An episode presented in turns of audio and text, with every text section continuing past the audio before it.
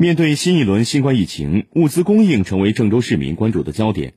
记者多方了解到，郑州市保供专班全力打通保供链条，商家也积极开拓购销渠道，增加储备供应，守护百姓的米袋子、菜篮子，基本上形成了线上线下相结合、采购配送标准化、点对点服务直达的保供模式，保障疫情期间市民的生活需求。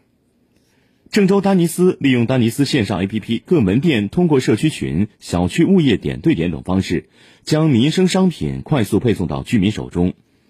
丹尼斯人民路店店长马俊梅表示，目前他们店的商品配送主要利用第三方平台和丹尼斯人员自行配送的方式开展，绝大部分订单当天可配送到，部分订单次日配送。作为郑州最大的农产品批发市场，河南万邦集团全力保障农产品物丰价稳。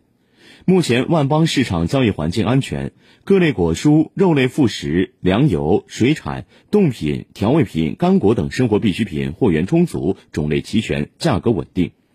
万邦还开通了线上销售渠道，统一进行物资配送，配送过程司乘人员全程着防护服，不开窗、不下车。目前已配送物资六十吨。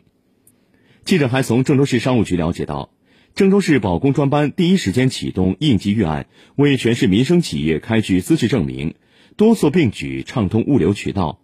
目前，全市物流配送、商超企业、快递行业、批发市场、跑腿外卖行业共有两万一千六百一十二人坚守岗位，保障民生物资能够及时送到市民手中。其中，重要保供企业实施统一闭环管理，为保供人员提供集中食宿保障。将保供人员流动导致疫情传播的风险降至最低。郑州还在全市范围内设置了二十四个爱心驿站，为跑腿、外卖小哥等保供人员提供临时居住地。